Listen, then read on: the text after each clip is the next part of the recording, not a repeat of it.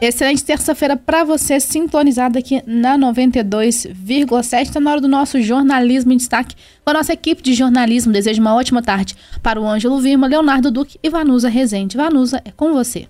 Obrigada, Isabela. Uma boa tarde para você também. Uma excelente terça-feira para todos os amigos ouvintes aqui na sintonia da 92,7. Agora, duas horas e seis minutos no ar Jornalismo em Destaque, aquele momento que a nossa redação se reúne com os destaques aqui da cidade, da região e também no cenário nacional e estadual.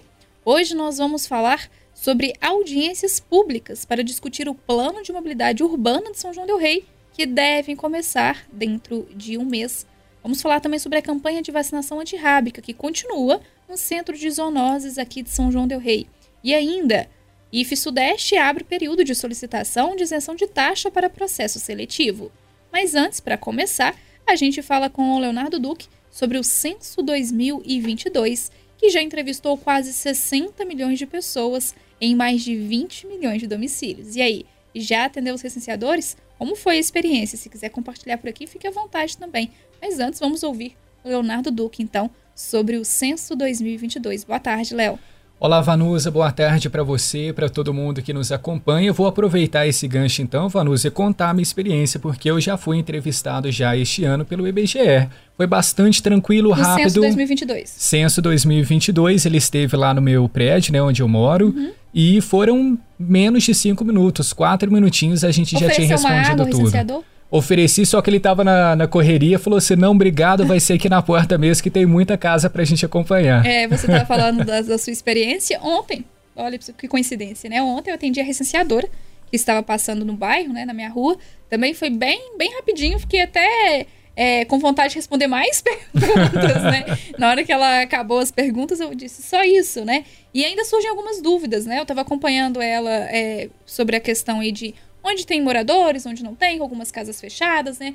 Claro que não dá para encontrar todo mundo no mesmo horário em casa, né? Sim. E aí algumas pessoas ainda estavam com dúvida, né? É, mas eu posso atender, eu posso realmente passar essas informações? E ela explicava que é tudo confidencial, ou seja, claro, né, gente? Tem que prestar atenção na identificação, né? Ela estava com crachá, estava com o equipamento do IBGE, são as mesmas perguntas, né? Que a gente pode ficar de olho nisso também, atento a essas questões mas pode e deve passar as informações verdadeiras, que são todas informações confidenciais, né, Leonardo? Confidenciais, inclusive nós temos dois momentos, pelo menos nessa entrevista, em que eu passei pelo IBGE e alguns momentos ele até perguntava: olha, essa informação você pode conceder somente se você se sentir à vontade. Se você preferir não dar essa informação, não tem problema. Então ele detalha bastante qual que é a função, qual que é o objetivo de cada uma dessas perguntas. E são questões básicas, né, Vanusa? Por exemplo, quantos banheiros tem na sua casa? Sim. Por onde que chega a água? Exato. Você mora sozinho? O lixo? Uhum. Exato. A questão da cor, da raça, né? Sim, sim. É bem básico mesmo. É uma questão que muita gente preocupa sobre a faixa salarial, né? Que, que pergunta sobre essa faixa salarial.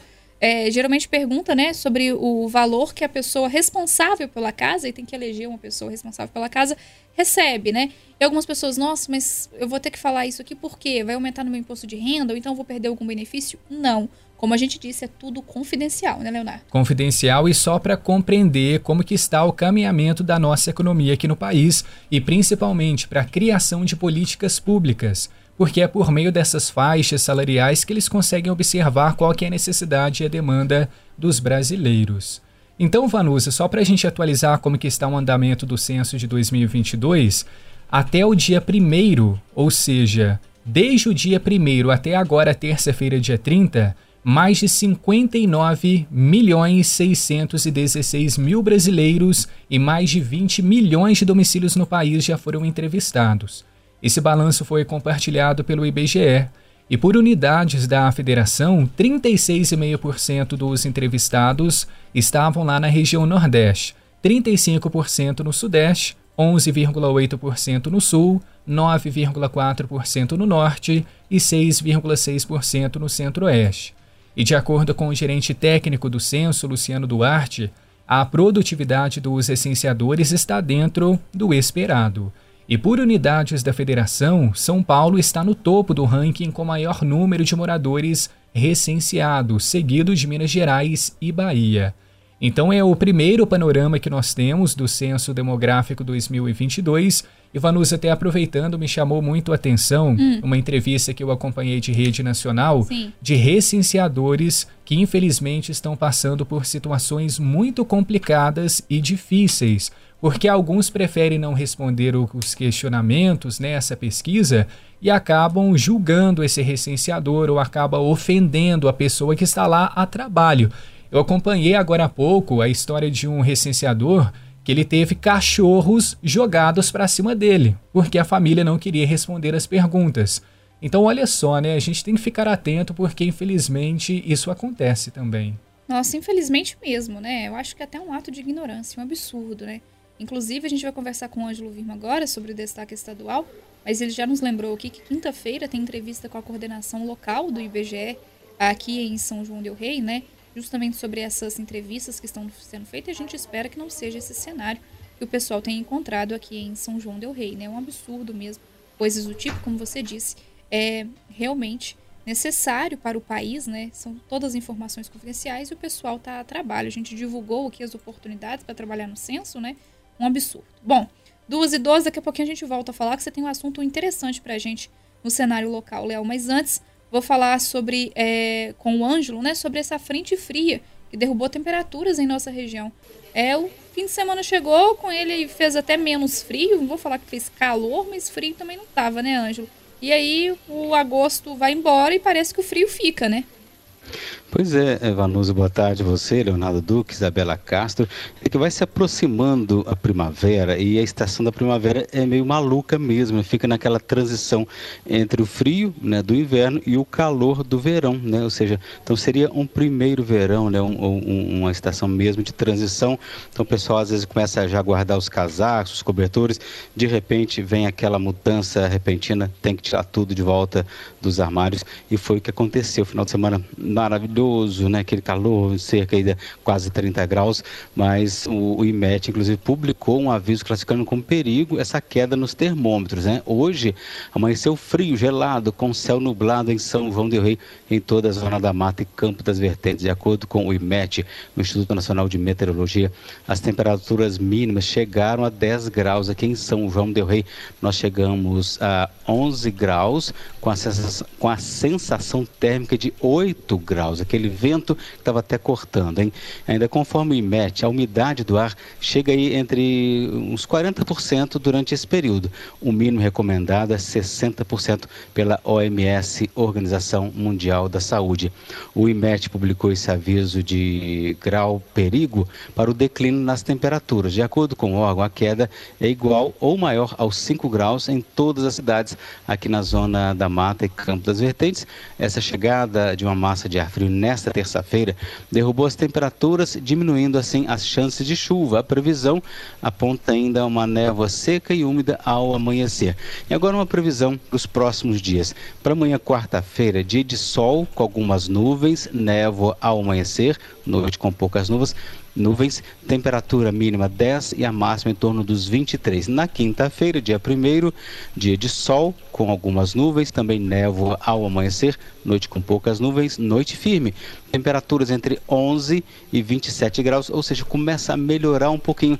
Já na sexta-feira, sol com algumas nuvens, não chove, temperaturas entre 13 e 30 graus. E final de semana a temperatura deve subir de novo. E, como disse, de acordo com o IMET, fica nessa transição, né, com a chegada da primavera agora no mês de setembro e com a primavera fica nessa transição, né? Na, parece que o tempo fica meio doido, não sabe se esfria ou se esquenta e começa já a dar alguns sinaizinhos de chuva, né? Algumas chuvinhas, algumas pancadas de chuva já vindo por aí, Vanusa.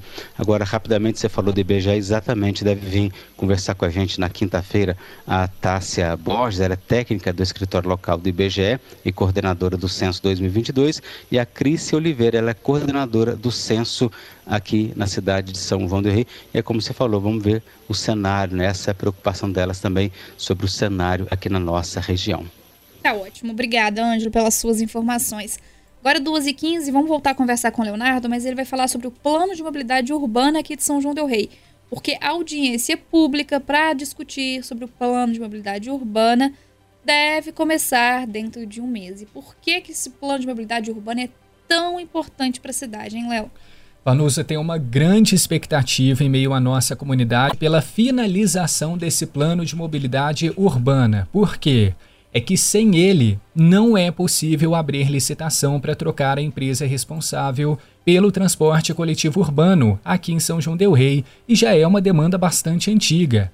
E a realização dessas audiências públicas é uma das etapas obrigatórias para concluir o projeto. E hoje nós tivemos essa informação que foi repassada pela arquiteta da Prefeitura Municipal, a Flávia Ferreira, de que as audiências públicas para discutir esse novo plano estão previstas para começar até o fim de setembro ou início de outubro.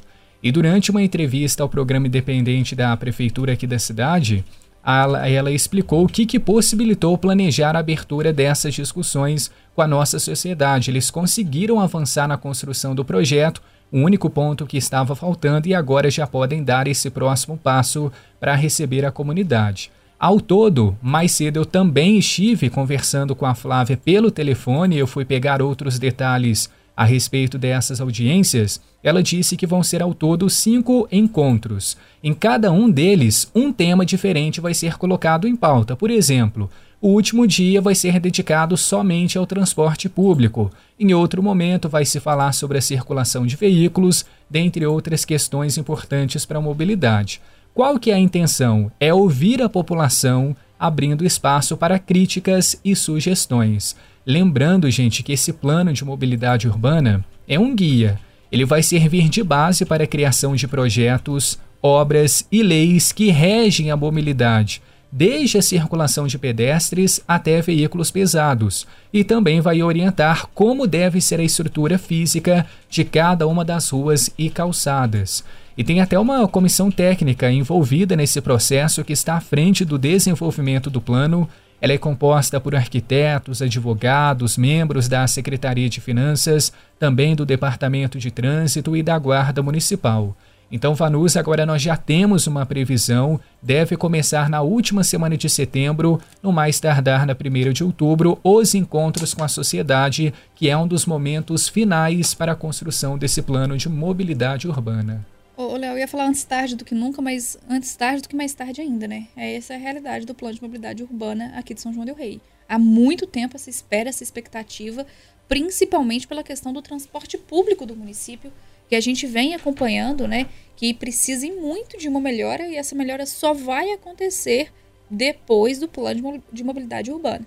E a gente teve até uma entrevista uma outra ocasião com a Flávia, ela disse que a previsão média de duração da construção desse plano seria de dois anos. Inclusive, eu me lembro que muitas pessoas aqui na cidade ficaram indignadas, mas dois anos para montar esse plano de mobilidade, então, enquanto isso, a gente tem que seguir aqui com essas consequências do transporte coletivo da cidade e tem que aguentar a situação até lá.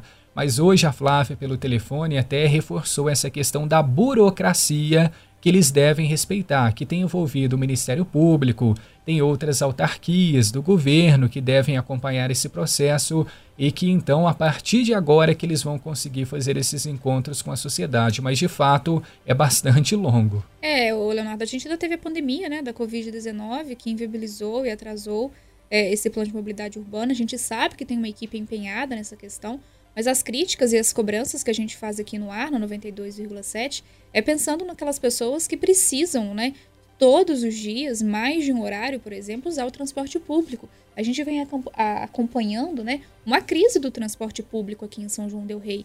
É, a gente teve greve, a gente teve paralisação, a gente tem altos preços das passagens, a gente tem falta de horário de ônibus, a gente tem ônibus com qualidade ruim circulando na cidade, sujos, muito cheios. Então é por isso que a gente faz essas críticas, né? E, e essa cobrança, a gente vem acompanhando esse, essa questão do plano de mobilidade urbana há um bom tempo. Então, dentro de um mês, a gente continua aguardando e na expectativa que seja realmente né, resolvida essa situação. Obrigada, viu, Leonardo, pelas suas informações. Agora, 2h20. Olha, gente, nos últimos finais de semana, na zona rural e na zona urbana, né? Aconteceu a campanha de vacinação antirrábica aqui em São João Del Rei. As praças, né, aqui da cidade estavam cheias de cães, gatos, Tava até bacana, né? O pessoal, os tutores não levar, aí é, os, os bichinhos se estranhando por vezes, né? Tudo normal. Mas, de qualquer forma, muitas pessoas, muitos tutores, né? Levaram os animais aí, tanto machos quanto fêmeas, para serem vacinados é, contra a, com a vacina, né, a antirrábica aí contra a raiva. Mas, por algum motivo, você não levou os animais nos pontos estabelecidos, ouviu aqui, acordou mais tarde, era no sábado, acabou dormindo até depois do horário, então teve que trabalhar, não teve condições de levar, é importante que você faça essa vacinação, viu? Você deve levá-los até o centro de, de controle de zoonoses para atualizar a vacina dos pets. A vacina de rábica, gente, ela é a única forma de prevenir a raiva, uma infecção viral aguda que pode afetar animais e humanos. A raiva tem índice de letalidade de quase 100%. O centro de zoonoses, que fica na Avenida Luiz Gerola, número 29, no bairro Colônia do Marçal. Então, se você não levou ainda o seu animalzinho para tomar a vacina antirrábica em 2022, ainda há tempo e há chances, é só comparecer no centro de zoonoses aqui de São João del Rei. 2h21, a gente vai seguindo por aqui o nosso jornalismo em destaque, voltando a conversar com o Ângelo Virma para encerrar a nossa programação. Ele fala sobre o IF Sudeste, que abre período de solicitação de isenção de taxa para processo seletivo. Então, o pessoal quer fazer um curso superior com qualidade, um curso reconhecido.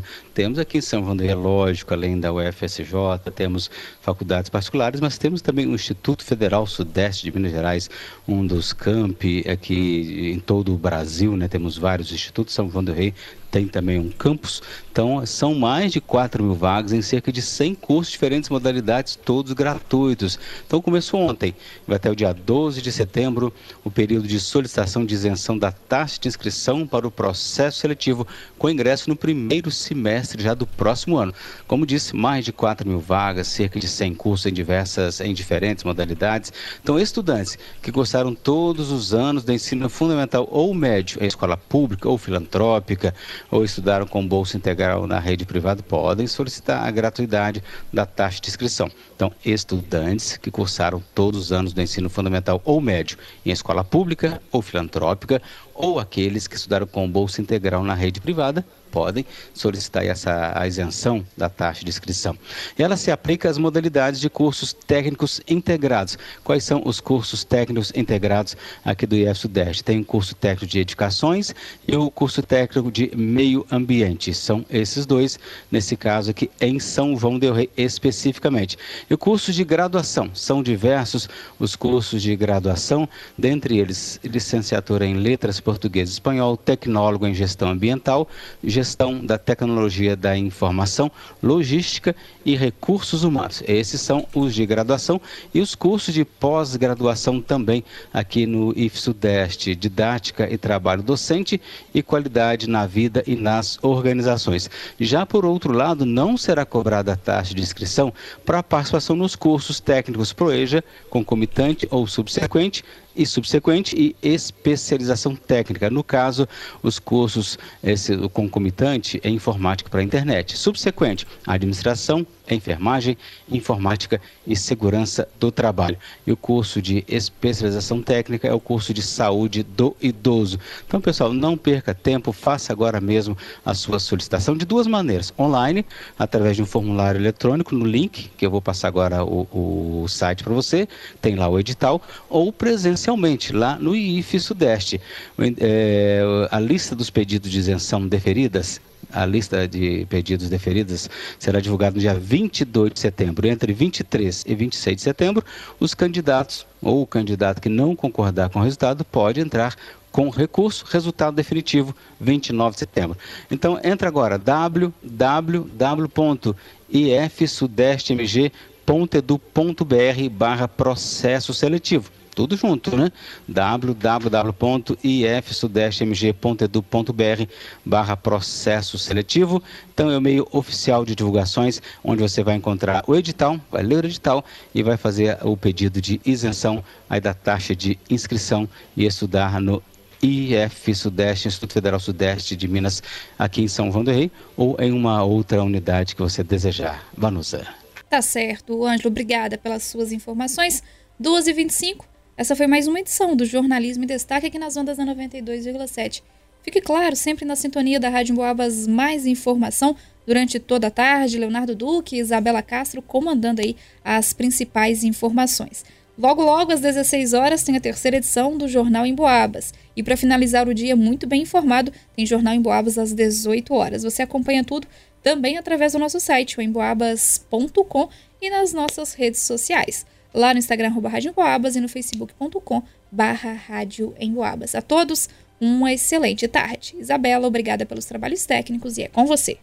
Obrigada, Vanus. Um abraço para você, para o Ângelo, para o Leonardo e, claro, para os amigos ouvintes aqui na sintonia da 92,7. E a gente conta com a sua companhia ao longo de toda essa terça-feira. Um abraço.